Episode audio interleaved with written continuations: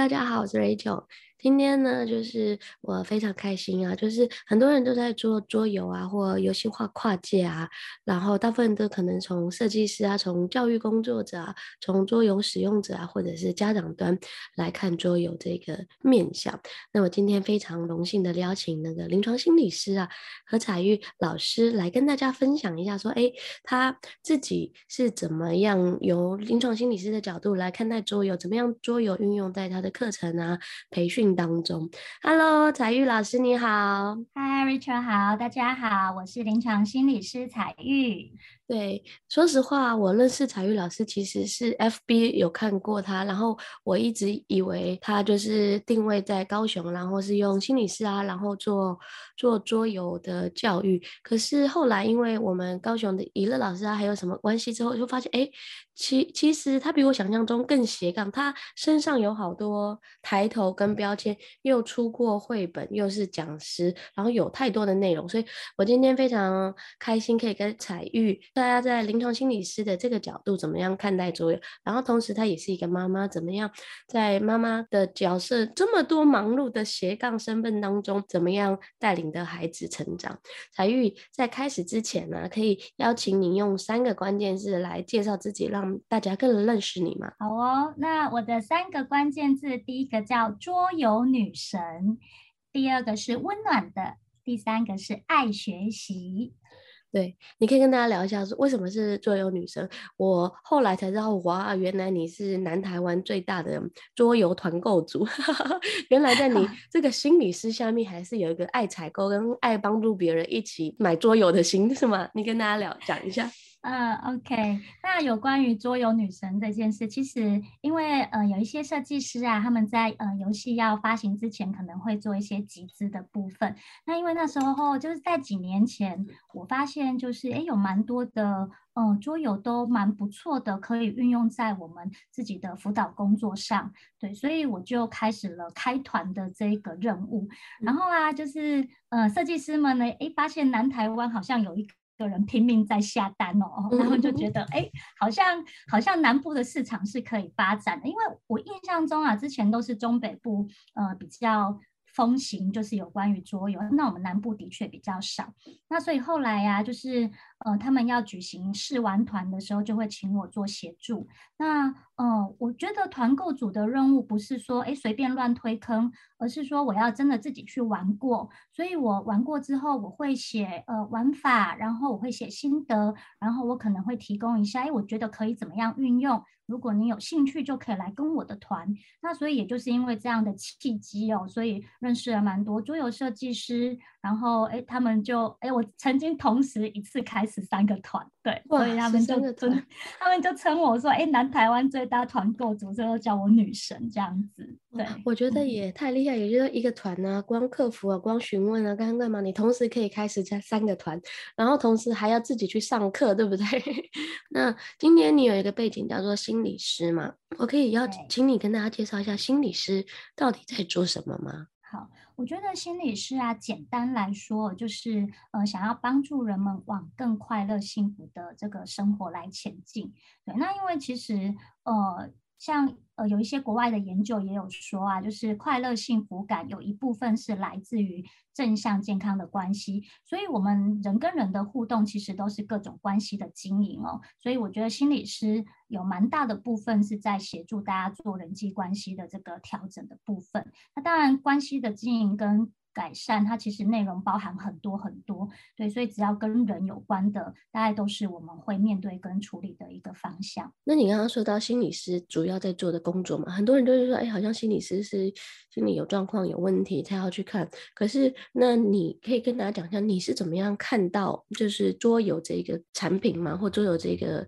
物品啊，然后想把它运用在你的教学跟培训当中，是什么样的机缘呢？OK，那我觉得啊，就是因为像我们刚刚说的很多的关系经营，其实都是需要各种的一些学习。那呃，当时我一开始接触桌游，其实很呃，一开始其实就是玩家啦，然后会到桌游店玩一些游戏这样子。那呃，因为我过去其实是在呃高雄长庚医院做服务，那当时哦，桌游其实在我们的社社区中其实还不是那么盛行，所以很多的玩具、教具啊，我们都要自己动手做。那我后来呃，在九九年的时候，我开始进入学校的一个体教育体系。那我在这个，因为我带的团体主要是国中小的这些学生的治疗团体。然后一开始我就是遇到一个蛮头大的问题，就是我有一个呃，我都叫他们叫蚁兽班的学生，就是大概。两堂课会骂两百句脏话那一种，我就想说，天哪，这到底要怎么上课啊？你就常常要在那边维持秩序啊，不然就是说，哎，拜托不要再打了这样子，就没有办法上课，我就觉得非常头痛。那呃，有一天呢，我就在他们的柜子里面有发现有桌游，然后想说，好吧，那就让这些孩子可以玩游戏试试看，因为其实玩是人的天性。那所以我让他们在尝试了过后，我发现。嗯，最会骂脏话的那个孩子，其实他的记忆力超级好哦，而且他也不会说，哎，我这组一定要赢啊，他反而会去帮助其他人，这个其实让我蛮惊讶的。然后，呃，尝试了几次课程之后，我发现这些孩子啊，他们开始慢慢的情绪相对稳定，然后也开始学习怎么样跟别人好好说话，甚至他们在哎下一个学期的团体规范定了一条叫做不可以骂脏话。我就觉得哇，这个媒材真是很很有魔力、很有魅力的一个东西。对，所以那个时候我就开始投入，呃，对桌游就是开始做大量的游戏呀，然后大量的研究，甚至开始运用在我的团体里面。然后，呃，后来就开始有做一些跟老师相关的教育培训，一直到现在。OK，所以是反而是学生带领你走进这个世界，不是你自己玩，或者自己听说很多的心理师或相关来喜欢桌游你才进来，反而是学生带你进入 桌游的世界。对，因为我觉得其实当玩家的角色跟你在当呃我们所谓老师或是治疗师的角色其实很不一样的。所以那。很多的孩子，他们在他们的呃，不管是学校生活、学校的状态，或是生活状态，他可能会有很多的不良行为。其实这些不良行为有时候是一些求救的讯号，包括说，哎，我可能没有被。我的优点没有被看见，然后我在生活中有很多的挫折。可是其实，在透过游戏的过程中，他们有一些没有被看见的能力开始慢慢的浮现出来。而当他的好的表现出来，能力出来的时候，他开始会有成就感。当一个人有成就感的时候，他会有很多的事情就会朝比较正向的方面来发展。对，所以我觉得，嗯，桌游对我来说是一个非常非常好的媒介。嗯，对。那除了这个以外，我在采访的时候也发现你也有出绘本，也有就很多多元的身份，可以跟大家聊一下嘛？就是哎，像因为近世代很多人都会说斜杠斜杠，好像有一个主业，然后就会斜杠很多。那你是怎么样看待你不同的角色呢？好，我想，哦，我想要说的就是，因为过去啊，我们在嗯所谓医院做服务的时候。嗯，过去大部分都是谈话性的治疗，对，嗯，然后你会发现有一些学生，或是有一些我们说的个案，他是没有办法好好的跟你用说话这件事情来建立关系，对，所以后来，嗯，我就尝试使用一些不同的媒材。那当当然，因为我本身自己也喜欢看书，我我自己家。我自己原生家庭就是指上千本的书这样子，我很喜欢看书，所以我一直觉得说，诶，透过绘本，透过讲故事这个方式的话，其实可以让孩子有一些不同的体验。那也是因为这样子，然后就开始慢慢的跟呃绘本有比较多的一些连接，嗯，那。在运用不同的媒材部分，其实像刚刚讲的桌游或者是绘本之外，呃，我也有园艺治疗师的认证，所以我也会做一些跟园艺相关的一些活动。嗯，对我我我那天就看到，哎，怎么还有园艺治疗师？就觉得好像他是不同人，就是你可以从园艺治疗师介绍你，就会想说，哦，你会插花、园艺治疗这个很多。然后从桌游师就是感觉你好像很会玩桌游，然后从绘本就想说，哦，你应该是绘本达人，很会讲绘本，很会了解很多的绘本。然后哎，又回到你又是一个心理师，感觉上你身上有很多十八般武艺的感觉。是说，我觉得这些，嗯、呃，这些不同的领域对我来说都是一个媒材。那，呃，其实像园艺也不只是带他们种种花，而是说透过这个媒材，我们怎么样去讨论，呃，你跟另外一个人的关系，或者是在他们分享的过程里面，你去引导跟，例如说跟孩子的一些互动啊，我们可以怎么样调整，也可以看见他们在教养上面的一些盲点。对，所以我觉得这些媒材，例如说，我我们虽然虽然以前我们可能都是带儿童跟青少年比较多，但是我们一定会接触到家长。那接触到家长的过程里面，因为跟孩子有关，一定跟家庭有关，家庭有关就会有亲子关系的一个状况，需要去做一些调整。对，那所以这些美彩，其实我觉得，不管是我的这些学生或者是家长，他们都可以从里面去获得一些帮助。嗯，这边拉回你治疗师，而且你又学这么多，是现在的心理治疗师大部分会善用很多外面的媒材呢，还是你看到这些是你刚好兴趣也喜欢，所以你会把它运用在媒材当中？应该说，心理师是一个助人的工作者，其实像我们是教育工作者，嗯、心理师也是另外心理教育的工作者。嗯、那这些媒材，为什么你们会会想用更多的媒材来辅助呢？好，我觉得就是。如果这些媒材可以在在他们的生活中也可以运用，我觉得这个会是比较容易去介入的一个方向。所以，像玩游戏这件事情，种种花、种种草这件事情，它是在你生活中就有可能会发生的事。所以，当然也有人去使用一些更高档的媒材，或者是。花费比较高的这些这些课程，但是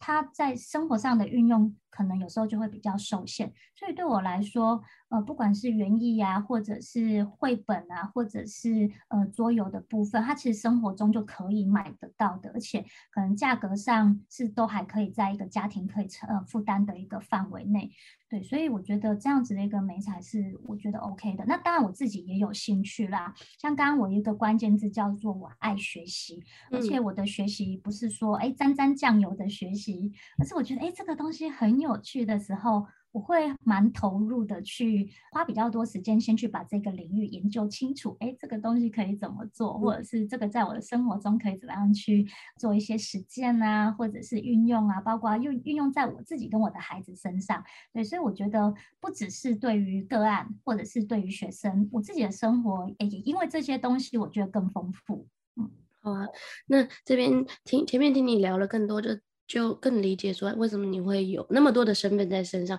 其实你还是站在心理师师的角度，然后想说借由更多的工具，让大家更在经营人际关系上，或面对不论是亲子关系、夫妻关系，或者人际关系、社交关系，其实我们的人就是被各个种不同不同种的关系所捆绑。那接下来想要跟你聊一下，说，哎。身为一个心理治疗师，你觉得在桌游啊，桌游到底是什么样的辅助工具？对孩子啊，对家长，还有对大人来讲，你可不可以用比较客观的角度，或你在从事这一些的角度来跟大家分享说，哎，你看到了什么样的特色跟特质呢？我觉得桌游对我来说，它就是一个媒材，然后呢，它是一个可以嗯快速建立关系的一个一个方式。对，像。嗯、其实大部分的人呢、在玩桌游，你哎，你去问他的感受上来说，他可能都是快乐的啊、开心的啊、兴奋的、好玩的，或者是蛮多正向的部分。那当然也有，呃，不是说玩桌游就一定都很棒哦，就是都一定是正向的，而是哎，有些人可能会感受到是我会紧张啊，然后我会好想要赢哦，然后我可能输了会感到挫折，可是在这个过程里面。他可以感受到自己的一些呃情绪状态，然后他是开心的一个放松的一个状态，所以在这样的一个呃比较正向情绪的时候，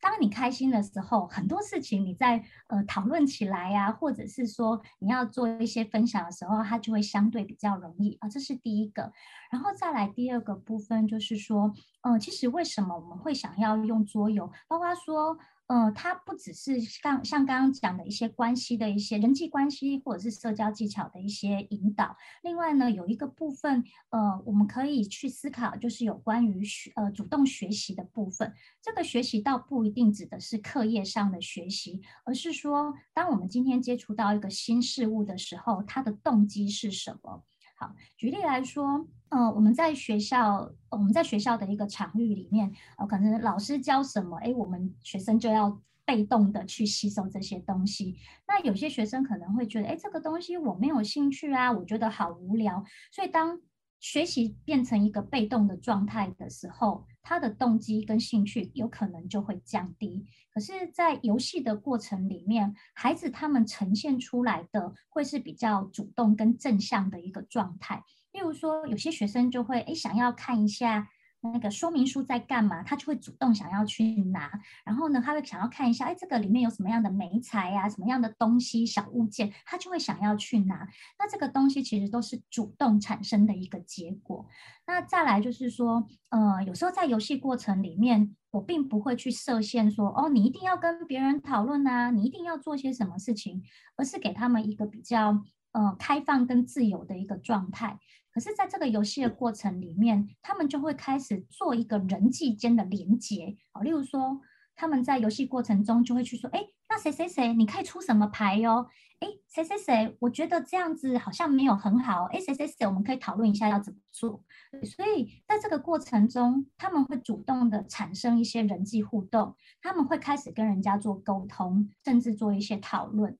然后他们会怎么样去有一些策略、啊，或者是结盟啊？我觉得不管发展出什么样的部分都好。那所以这样子的一个媒材，嗯、是透过一个游戏、一个玩的一个状态下，它其实你可以看到。呃，他可以发展出，或者是说，他有一些能力是平常可能没有被注意到的，他会在游戏里面展现出来。那就像我刚刚前面有分享过，当他的这个能力展现出来，他得到了一个正向的回馈，有成就感、有自信心之后，他后续的一个状态会往比较正向的一个呃方面来做一个发展。对，所以我觉得呃，桌游对我来说是一个还蛮容易入手，而且很好运用的一个媒材。嗯。你刚刚讲的那个，就是，诶，我觉得你的角度很很有趣，因为我一直听到你讲关系，所以其实你在这一块你其实特别重视过，因为我看很多心理治疗是很多在意是别人的感受啊，去找到问题，可是，在关系上你讲了好多次，说实话，我是这三年才觉得关系这件事影响很多人，然后可能会很多很多的问题。可能其实是困在前面的关系，不是问在困题，不是困在问题的本身，或者是解决这个问题，嗯、而是困在那个看不见的手，嗯、就是那个隐藏的手的那个关系，可能是原生家庭的关系，可能是亲子之间的关系啊，或者是哎，就是就是有各种不同的关系捆绑那个隐形的手，把大家。交错在一起。那刚刚听你讲了桌游的好处，我其实想问问你啊，就是你看，像玩桌游的时候，孩子啊，或者是就会有一些情绪啊爆发啊，或者是不开心啊，或者是拒绝玩，像这种你们会怎么样来好好的处理呢？因为你也会去带小孩嘛，对不对？是，其实有时候呃，可以先了解一下孩子他在玩的过程中，他会让，例如说他可能生气了，他的状态是什么？那大部分的孩子可能是因为我输了，我产生了一个挫折感，对，因为很多的孩子他会很在意输赢这件事情。然后，呃，其实有有我我们会在一些研习啊，或者是培训场里面，其实也会发现，就是好像，呃，会，例如说独生子女，他可能诶平常都没有人跟他玩，然后他就自己一个人，所以当那个。呃，今天有产生一个挫折的时候，那个挫折感相对会是更大的。对，所以其实，在呃，游戏的过程里面，孩子可能会有一些情绪。那那个情绪来自于哪里？例如说，呃，挫折感啊，在意输赢啊，这些部分等等。那有时候我们会先停下来看一下发生什么事情。那有些孩子可能会觉得说，哎，这个游戏不公平啊，呃，或者是呃，为什么我都会一直输啊？为什么谁谁谁好厉害呀，啊，我都做不到啊？那其实我觉得。嗯、呃，可能有一些不同，针对不同的状态，可能可以有一些不同的处理。例如说，有时候，哎，孩子他们在玩的过程有很多的挫折，大家可以来思考一下，哎，我们要不要自己来改一些游戏规则，或者是说，他们觉得大家都可以同意的一个状态下，对，那呃，当然有些小朋友说我要改规则的时候，可能别人就会不同意啊。那我们在这个时候就可以引导出不同的一些讨论。那也有时候也可以让孩子看到，就是。呃，你的想法跟别人的有可能是不一样的。那有没有什么样的方式是，诶，我们大家都觉得很棒的？那我们可以一起怎么样去做协调？因为当一件事情如果我们非常坚持在那个状态下的时候，那个东西是没有办法流动，也没有办法调整的。可是当今天，哎，你退一步，我退一步，我们产生一个更好的一个结果的话，那其实这个在呃孩子的一个互动上来说，不管是他现在在小团体里面，或是他未来在他的呃学校生活，或者甚至以后出了职场之后，他的那个弹性度相对会是大的哦。所以我们可能会处理这个。那另外一个部分就是刚刚一直在讲有关于情绪的部分，其实很多很多时候啊，大人会常常就行为的问题来做处理。例如说，诶，他今天可能生气了，他可能就是把游戏诶，会就是乱乱弄啊，会乱丢啊，或是撒在旁边。那那可能大人会觉得说，你就是不守规矩，然后你这个行为不好。他会先去处理行为，可是没有去同理孩子前面到底发生了什么事情，所以在那个当下，其实孩子是挫折的，他也没有想要跟你好好说话，所以我这边就会建议一下，不管是老师或是家长，我们可以先去同理孩子，你在游戏里面发生了什么事，你的情绪是什么，先安慰他之后。平静下来了，我们再来去做后续的一些处理，会比当下一直去处理他的不良行为来得更好。你刚刚说的那个，我觉得要稍微停下来。可是可能是因为你有接过专业的培训啊，或者有些时候爸爸妈妈或者是没有经验的老师，一有冲突就他的火也跟着起来了，然后就开始那个冲突，那个紧绷的情绪或紧绷的现场氛围反而更紧。我真的觉得，就是当有一些事不如你预期，不论你是老师，不论你是家长啊，或者是不论你是开始带作业，或者甚至你是一些新手妈妈们，就是当有情绪状况发生的时候，第一个我觉得是先稳住自己的情绪，你才能更客观的，或者是耐住性子的去看这件事状况的发生，然后好好的去思考怎么样怎么样处理跟跟解决。对啊，因为其实大人的情绪跟孩子其实是互相的。所以你大声，孩子就会跟着越大声。那孩子越大声，大人可能就觉得，哎，你在大小声什么？然后大人就会更大声，然后这样就其实就没完没了。对，那如果啦，我是觉得，如果在游戏的过程中，我们里面同时可能有两个大人，或者是甚至我们在带课程有一个 co-leader 可以协助的话，我们就可以请他先把这个孩子先带到旁边去了解一下状况，或者是。呃，我我把我把我的活动先交给我的 co-leader，我带到带孩子到旁边去了解一下他怎么了。对，因为其实其实我我觉得不管是呃我们在带团体的孩子，或者是我们自己在家里面的孩子，有时候都会遇到这样的状况。所以这个游戏的挫折感不是说哦只有某些特定的人才会有，诶，有些大人也会。我之前还有遇过妈妈分享，她就说。我就是没有要输啊，所以我们家小孩赢我的时候，我就不爽，我就翻桌。还有就是也有这样的大人呢、欸，对啊，小孩不可以赢我。我一般是遇到我一般是遇到爸爸妈妈，大部分都会比较好说，没关系，输了就输了，让他在我刚好乐得轻松。对对，好，对，你可不可以这边再举一两个，就是你常用的桌游，然后他可以学习到什么样的特色跟功能，让听的人更了解。哦，好，呃，我其实蛮喜欢一套游戏叫《鬼脸大王》，嗯，对，那它的游戏的设计啊，就是说，呃，它做，呃，它会有六十二张的卡片，就是各种的人脸呐、啊，还有动物脸的卡片，然后呢，它，呃，就是同样的也有六十二张题目卡，所以我要翻那个题目之后做鬼脸给大家猜猜看，我在做的是哪一张，对。那所以这个部分啊，其实就可以让大家去做一个呃表情辨识的一个观察，然后呢，再来呢，其实我们会去引导，就是说你怎么样去做察言观色这个动作。对，那因为其实呃我我后来呃后来做的一个延伸的讨论，是因为其实鬼脸大王里面呃有蛮多的牌卡叫做鬼脸。所以它其实不会出现在你的很呃几乎不会出现在你的呃生活中，嗯，但是它有一些卡片的样子是跟情绪有关的，就是你平常就会看得到的。那我会特别把这些卡片筛选出来。那我会去做的就是说，嗯、呃，你可以去想想，哎，这张这张卡片呢，你觉得它是什么样的情绪？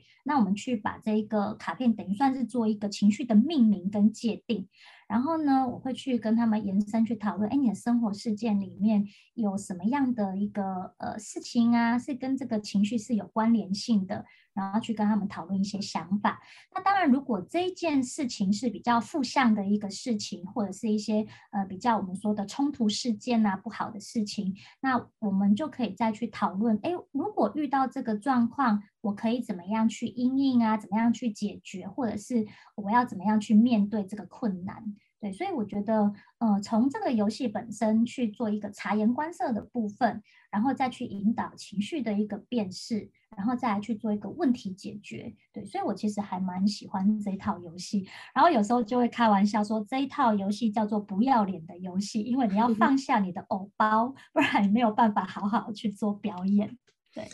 那套游戏我小孩也很喜欢，就是因为小孩他现在刚好四岁嘛，然后有些时候教情绪的时候比较难，可是看这些表情，他有些时候他在玩这个，我们就不是照正规的玩，我们就每个人来表抽一张，然后要马上表演那个表情，对，就是让他顺便训练脸部的小肌肉的练习，然后就说，哎，这个表情，那你觉得他的情绪是什么？我们是反过来先做表情，然后再去思考说，哎，他这样你。觉得他是什么样的情绪才会做这样的动作，这是一个方式。另外一个方式就是，我们就会排一些在桌上，然后他就自己暗中选一个表情，然后我们大家就做，然后大家用最快的速度指出你的表情是图上的哪一个表情，就是我把它简化比较简单的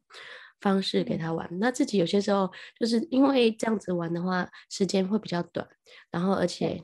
可能没有带那么深，可是好处是吃饭玩的几分钟，他就可以把那个拿出来玩。然后因为这样也是一种放松，他可能不太需要用太多的大脑，对于我们大人来讲也是。可是就是那些表情实在太有趣跟太好笑，就可以创造一个很开心的回忆回去。就是是像如果有些人玩说，哎，玩游戏怕输啊，怕吵架，怕。有就是冲突发生，那其实可以试试看玩这个游戏，它就很很好笑，到后来就变成一种一种搞笑的呃 搞笑的结尾。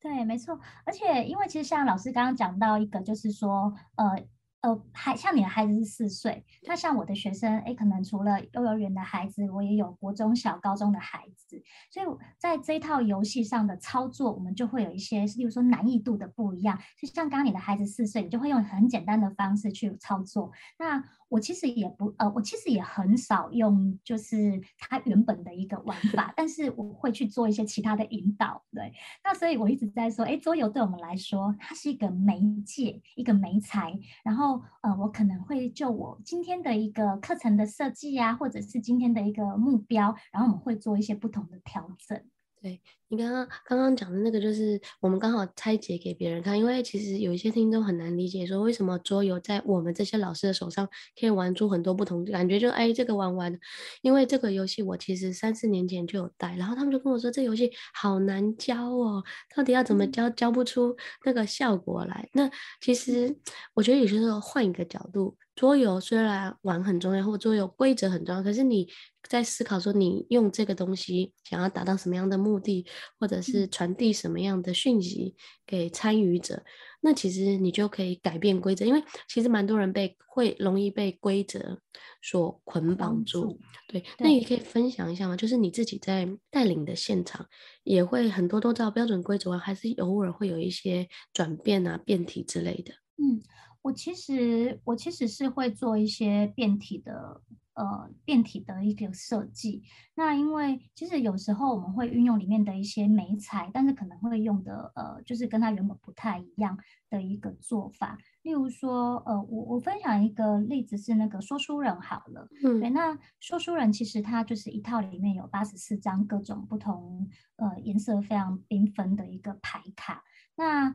我一开始。呃，我们家小孩在四岁的时候，我就让他让他们看这个牌卡，所以因为他原本的设计就是你要每个呃说书人要有一个。要讲出一个语词或者是一个一段小小的话，然后让大家去选择卡片，然后再来猜说书人是哪一张。所以那是原本游戏的设计。那我那时候四岁多的时候，我让孩子做的事情是，我让他们抽一张牌卡，然后让他们去做观察，就是说，哎，你在这张卡片上面看到了什么东西？那所以第一个先做观察，还有一些细节的一些呃细节的一些辨识。然后第二个，我会问他们说：“哎，那如果你看到你自己看到这张卡片呢、你有什么样的感觉？对，因为呃，每一张卡片它都会让人家有一些不同的感受。哎，有些可能是开心的啊，有些是呃看起来好恐怖哦。啊，这个地方怎么会有这些很奇奇怪怪的东西？好，小朋友他们就会开始发表他们的一些想法。那当你看到这个卡片的时候，他会有一些感觉。”那所以就呃，其实也跟那个鬼脸大王可以后面的带法也是可以做一些类似的连接。例如说，哎，当我有感觉的时候，哎，那我觉得这个呃看起来他好生气哦，那我就会问孩子说，那。那你在生活里面，你有遇到什么事情是让你很生气的吗？哦，他们可能就会开始去做这样的一些分享。所以对我来说，我可能会带一些变体的部分。那这是其中一个。那另外一个是，哎，有时候我们会用说书人的牌卡，让呃让学生或是老师去挑选，说，哎，哪一个最符合你现在的一些状态？那。呃，有时候牌卡它呈现是一个投射的一个样态，所以它可能就会让我们，他他可能就会去选到他呃符合他最近一些心境的一些呃卡片，那我们再去做一些后续的一些呃讨论或者是处理这样子。嗯，对，我觉得就是很多人在讲桌游啊，或者是在讲课程的时候，好像 focus 在游戏怎么玩的，对不对？游戏谁输谁赢。嗯、那其实更多的是我们应该放下这个输赢的判断，而是看在游戏当中观察孩子的一些特质嘛，然后看他后面发生什么状况。因为我发现你刚刚在对谈过程当中，你很重视孩子的情绪，也很重视哎，你后面是怎么样处理跟解决的。是。嗯，对。那我这边想就是，那你可不可以教爸爸妈妈？因为其实现在很多爸爸妈妈对孩子的情绪没有办法处理，你可不可以教一两招比较好用的，或你自己在带孩子觉得特特有效的一两个小招带领大家？因为其实现在很多的家长其实自己的情绪都没有办法处理好，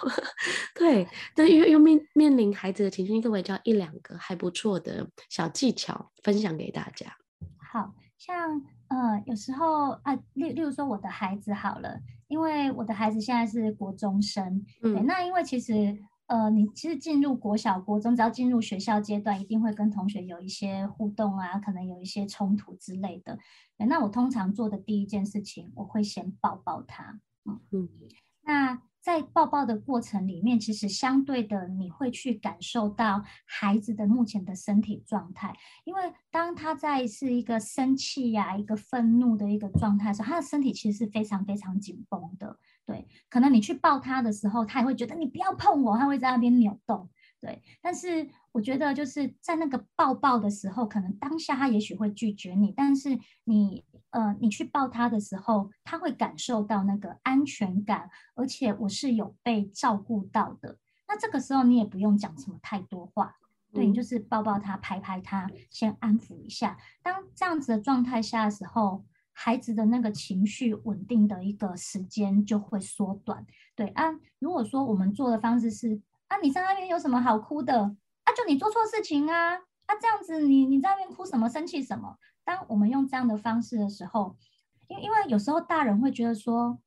你在那边吵，你在那边闹，这是一件让我觉得很丢脸的事情，所以我先制止你，让你闭嘴再说。可是对孩子来说，我没有被同理到，然后我现在真的很生气、很难过，我可能受了一些委屈，那所以我们用太多的言语去刺激他，反而会让他的那个情绪再更高涨。所以我自己会是用抱抱的方式。然后像呃，我记得有一次我跟我儿子说，那妈妈给你抱抱一下，他就跟我说我不要，我不要。我说那我可以怎么办？他就跟我说牵牵手就好。对，所以他们嗯、呃，可能在不同的状态下，例如说他可能在家里会愿意让我抱抱，哎，可能在外面他就觉得我现在很生气，但是你牵牵我的手我就可以了。所以孩子他们在呃在这个过程里面，我们先去。呃，照顾他的情绪，先不要说太多的话，然后等他呃抱抱他，情绪稳定了之后，我们再去慢慢的跟他了解。诶，妈妈刚刚看到你很伤心，或者好生气哦，那发生了什么事情是我可以帮忙你的吗？嗯，那我通常会用这样的方式去跟孩子做一个对谈，那通常这样的效果都还蛮不错的。先照顾他的情绪，然后看我可以怎么协助你。然后我们再来说说看，那这样子的一个历程里面，孩子他们就比较能去表达自己的感受，还有到底发生了什么事情。那甚至在过程中，哎，他们也也有可能会发现，哦，原来其实一开始是我自己错了，而不是别人的问题。对，那但是这个都是需要引导的哈，不是说，呃，有时候我们大人会说，你看，你看，就是因为你干嘛干嘛了，所以同学才会跟你吵架。可是，在那个状态下，孩子不会去看到，就是因为我做了什么事情，他只会看到同学跟我吵架。对，所以，呃，在这个过程里面，我们先，呃，他先去让他冷静下来，再去看，哦，前面发生了什么样的事情。才会有吵架这件事情，对，那就是让他慢慢的去把那个事件去做一个厘清，因果关系的一个厘清。那他们下次再遇到同样状况的时候，他就比较知道怎么样去避免，或者是比较知道哦，有一些状态是我不要做什么事情就不会发生什么事情，好，让他们把这个东西可以去做一个连接。对。你刚刚讲的第二个，我觉得很好，就是有一些是我们以为我们怎么样对孩子啊，我们去做，可是其实孩子比较大了，你可以问他说，你想要我什么样的帮助或什么样的帮忙，当下他可能能提出来他需要什么，那我们就满足他的那个当下的需要，可能就让那个僵局瞬间就可以溶解了。对 对。对，然后这边我来问一下，身为一个知识型的工作者嘛，你看，你就像早上我们之前前两个礼拜是早上六点半开始开早早上的那个商务会议，就是线上连线，然后又是这种知识型工，又要去上课啊，去演讲，要各地奔跑巡回演讲，还要准备课程啊，准备教案啊，还有不同，你怎么样安排你这个就是家庭生活跟工作的生活呢？好。因为呃，我比较属于自由工作者，对，那我觉得这是诶，这是我工作上的一个算是优势也好啦，就是我自己的工作安排是小孩上学我就工作，小孩下工我就收工，对，就是这是我我自己给自己的要求啊，从以前到现在就是大概都会遵循这个方向来走，因为我觉得陪伴孩子是一件很重要的事情，对，所以。他们在家的时候，我就是尽量我也可以在家，哎，除非当然有一些是不可抗力的因素。所以在以前他们小的时候，我可能需要呃礼拜六会在外地工作，我一定会做的事情就是把他们两个一起拎出去，对。然后我在工作，他们两个会在哎另外一个小房间呢安排自己的活动，哎，他们可能带着桌游去玩，可能带着书，可能带着画画的工具出去，然后。呃，在上完课之后，我就会带他们在那边玩一天，然后再回来。对，所以这个是呃，我跟孩子的部分，我觉得这个陪伴真的是很重要的。然后，另外一个就是，呃，休闲的时间也很重要，不管是大人还是小孩，一定要有一个放松的时间。所以啊。我像像我自己跟我的孩子，我们晚上回到家里面来，工作结束或者他们放学回来，呃，都会有自己的一段放空的时间。那孩子可能看看影片啊，或者是玩玩我们家的小仓鼠啊，或者是坐在鱼缸前面看看鱼游来游去啊。对，那我觉得不管做什么都好，就是那一段时间，你不用去想说啊，我功课没写完呐、或者是哦，明天又要考试啊，啊，我时间都不够用。对，但是当当我们不管是孩子还是我们，当你有这个一天有一些时间是放空的状态下的时候。呃，其实可以让你有再前进的一个动力，对，所以像像像我自己的安排，就会是一天里面会有一小段时间，或者是对，会有一小段时间是让我自己可以比较轻松的，然后可能打打电动也好啊，就是看看小看看什么脱口秀也好啊，我觉得那段时间你是不用想事情的。嗯，OK，对，那最后啊，你可以跟大家。总结一下，说，哎，你觉得桌游对这种心理师啊、治疗师啊，或教育工作者，它特色是什么呢？我觉得其实对我们治疗师来说，它是一个可以，呃，就是前前也有稍微提过，就是它是可以快速建立关系的一个方式。对，那不管是我们对我们的个案啊，我们的学生，然后老师，它都是一个可以让你在相对轻松的状态下。但是你又可以达到某些能力的展现的一个工具，对。然后我觉得这样子的一个工具啊，对生活来说，当你今天心情愉快的时候，心情愉快的时候，你的脑袋里面会有很多的思考，会是正向的。而且啊，在快乐的时候，我觉得在脑袋动的方面会比较快。那包括 说你要去思考你的教案啊，或者是你要去做一些生活上的安排啊，这些部分等等，其实它相对都会是比较容易的。对，所以我觉得，呃，桌游这个这个这个美彩，我觉得我会一直用下去，然后我也会。不断的去精进，然后不断的去接受各种不同的一些游戏，然后不管是在我自己的生活里面，或是我在工作的职场上，都能帮助我自己，还有帮助我的这些学生，我的这些老师们，然后我们一起往更好的一个，不管是学生的生活，或者是他们的一些呃人际关系的部分，往这个方向来走。嗯，那最后啊，你其实也做桌游，也在第一线啊。参与的这么多，你可以讲一讲说这两年的一些发展趋势吗？还有就是说，哎，现在有知识的桌游还是教育类型桌，其实还蛮多跟丰富的。你可以讲一下你的观察吗？嗯，好，那呃，我自己觉得就是说这几年呢、啊，学校的学校方面对这种多元媒材的接受度、接纳度相对是比较高的，像。嗯，我我我分享一个一个例子啊，就早期我曾经在几年前带过一个大专的课程，然后他们来上课都是导师，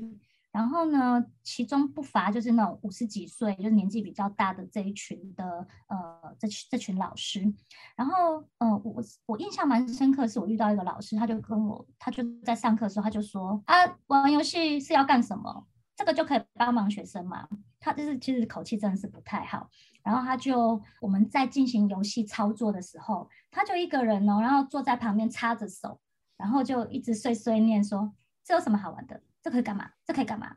然后我就晃到他旁边来，我就我就开始针对他的疑问。然后我就给他一些回馈，我就问他说：“哎，老师，这个游戏呀，他们现在正在干嘛哦？所以你可以看一下，他等一下可以干嘛哦？所以我就会耐心的帮他讲解，然后去引导他做观察。然后我印象蛮深刻的是中午过后，就是下午的第一个活动，我们就是进行鬼脸大王。然后如果依照他早上的样态啊，那他应该是没有要参与。”可是他很特别哦，因为我那时候是跟大家说，哎，大家就轮流做表演。可是老师就跟我说，不用不用，全部都我来表演就好。然后我还蛮惊讶的，哎，他下午整个人就变了一个人，非常的投入在游戏里面哦，甚至下课时间就跑来跟我嘘寒问暖。我想说，哇塞，这这个玩游戏这件事情也太神奇了吧。然后啊，就是对于这样子的一个，你会发现在游戏的过程中。呃，我们没有一定要说哦，你马上一定要接受这样的美材。可是当老师他们亲身去体验了之后。呃，我常跟老师说，为什么我的课程很重视体验跟分享这件事情，是因为当你在体验的过程中，你可能就可以感受到你的孩子啊，或者是你的学生啊，他们的感受是什么，他的一个他在游戏里面的一个体验是什么，他可能遇到挫折是什么。那当我们可以有这些体验的时候，跟我的这些学生啊是同在的时候，那我们两个彼此的关系其实会更靠近。那我觉得在这几年里面。老师他们慢慢的用这些不同的媒材跟孩子在互动的过程中，那个关系是更紧密的。那当关系紧密的时候，其实有一些，例如说老师要呃教导孩子一些事情啊，一些可能呃一些品格的部分啊，或者是要讨论什么内容的话，其实关系好的时候，很多事情都会相对比较好谈。好，这是一个部分。那另外一个部分呢，其实也发现这几年，呃，蛮多的一些桌游的呃主题可能会跟时事有关系啊、例如说有呃，当然有一些可能是政治的议题呀、啊，有一些跟疫情有关的啊，或者是说呃，在跟我们生活里面会像呃，还有是。呃，跟那个 app 做连接，跟一些呃记账方面的一个 app 去做连接的，还有跟绘本做连接的这些做呃这些游戏，开始慢慢的就是慢慢的有做一些发展。那其实对我来说，像结合这种不同的议题，或是结合不同的媒材，是对我们在辅导相关的运用上，它其实变化更大。那我们就可以做更多的一些设计跟操作。嗯，大概是这样子。OK。那今天呢，听了采瑜心理师啊来跟大家聊了这么多，那最后你可不可以推荐一个你很推荐的桌游啊，或者是书籍给大家？好，那呃，桌游的部分啊，如果以家庭的一个部分的话，我还蛮喜欢一套叫《梦想家园》。对，那《梦想家园》它其实是透过那个抽卡片的方式去。拼装你自己想要的一个家的样子，对，所以呃，在呃，当你盖好了你的房子了之后，哎，你可能会对你的生活啊，或者是你未来的呃呃房子有一些不同的想象。那有一些孩子呢，他们会对自己的生活有一些期待，包括说，哎，期待我的家可以怎么样，期待我的爸爸妈妈，或者是我们的关系可以怎么样。那这个就可以去做一些后续的分享。然后另外一个我蛮蛮喜欢的叫飞跃魔道团，对，嗯、那这个还蛮有趣的是，它是一个不能讲话的游戏，不能讲话游戏，然后。呃，应该是说，他只有在某一些点的时候，他才可以做一些沟通跟讨论。所以你要用一些不同的呃沟通方式，让别人知道你的需求是什么。而且你会在有限的一个状态下，你必须做这样的决定。那所以可能在游戏的过程中，你会体验那种紧张啊、刺激的感觉。然后你要要去思考，我怎么样跟别人表达，你才可以呃达到自己的一些需求。呃，我我。我印象中有一个很有趣的事情，是我带一班国中生，那这班国中生就是平时都，他们就说我们平常都不爱讲话哦，可是玩完这个游戏的时候，他给我的第一个回馈就是，老师，我刚刚好想要讲话。所以在游戏的过程中，他们就会有一些不同的感受跟体验，那我觉得这个是很棒的一个部分哦。好，那有关于书籍的部分呢？呃，我自己会推我自己的书籍，叫《谢谢你小帮手》。嗯。那其实那时候在呃做这个。呃，绘本的一个设计，主要是希望可以培养孩子的一个自动自发，还有利他助人的这个能力。那其实也是相对的，是引导家长怎么样给一些正向鼓励的语言，哦，在跟孩子做互动。因为有时候可能我们会给了太多的限制，或者是我们担心孩子做不好，而我们去帮他做了，那其实这样反而会阻碍了孩子的一些能力上的一些发展，或者是他们练习的机会。好，所以透过这个绘本。呃，我我觉得这个绘本其实是有一部分是写给家长看的啦，嘿，对。那另外一个书籍我会推荐的是，呃，小鲁出版社的《小卡车兜兜风》跟《帅气小黑来报道》这两本书，对。但是听说，呃，去年，哎，今年十一月还是十月，哎，十月吧，有另外第三集有出来了，对。那在这个系列的书籍里面，你会看到不同的车，它有不同的一些特性。那当这个特性在你的生活中展现的时候，它可能会有一些好处，也可能会遇到一些问题。那所以从呃，在这个车车的互动的过程里面，我们对会会对一些行为或者是对一些特质会有一些正正反面的一些解读。那如果我们可以用一个比较正向的方式来看这样的一些特质的时候，并运用在我们的生活里面，那我觉得这个呃，其实对我们会是有一些帮助的。那包括说，我之前在上这个课程的时候，呃，上完课有一个家长就来跟我说：“哎，老师，我终于知道。”为什么我跟我们家小孩一直不断的冲突跟吵架，是来自于我们两个的那个，就是妈妈是很急的那种人，那孩子是慢慢吞吞的那一种。那因为这样的绘本的一个引导，他看到他跟孩子特。不同而愿意去做一些调整，那我觉得这是绘本为我们带来的另外一个不同的收获。嗯，对你刚刚说的那个就是帅气小子哎，小汽车的那个那个那那套书，我小孩也很喜欢，我我自己也很喜欢。你刚刚一一讲，我就想到我孩子就是那个系列的书，我们自己真的很喜欢，就是弄用另外一个角度去探讨可能一些不同的特质跟差异。嗯，对。嗯今天非常谢谢彩鱼哦，就是我觉得彩鱼心理师是像是一个宝库一样，就是宝藏宝藏一样，就是跟他挖宝就有好多东西哦。相相信听完这一集的你们，你们可以从彩鱼老师介绍的桌游啊，或或绘本当中去探探索那种教学的新的可能，就是游戏化教学或桌游教育的一些新的发想跟新的可能性。谢谢彩鱼老师，来谢谢 Richard 的邀约，谢谢。